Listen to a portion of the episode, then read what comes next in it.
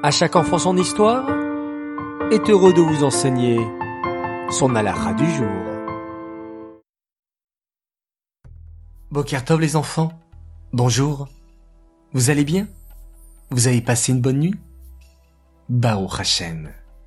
Ce matin, comme prévu, place à notre halakha numéro 1 sur les bénédictions. Écoutez bien. Pourquoi nous devons faire une beracha avant de consommer un aliment? Hachem a créé ce monde merveilleux qui t'entoure.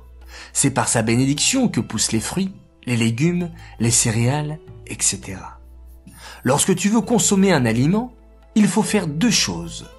Premièrement, remercier Hachem pour les magnifiques choses qu'il a créées. Deuxièmement, demander la permission à Hachem pour profiter ce qu'il a créé.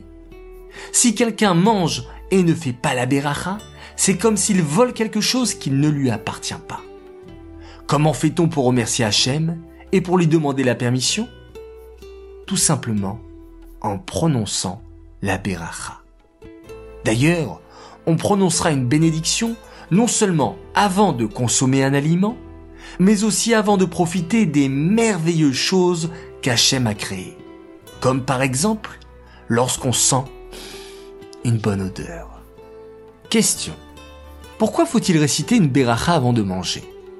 Réponse 1. Pour remercier Hachem. Réponse 2. Pour demander la permission à Hachem. Réponse 3. Les deux réponses sont justes.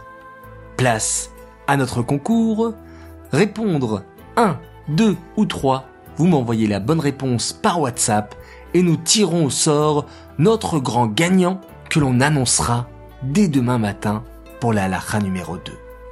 Cette halakha est dédicacée pour la guérison complète et rapide de Rav Shimon Tzion ben Miriam et de Yitzhak Israël ben Shulamit. À tout à l'heure.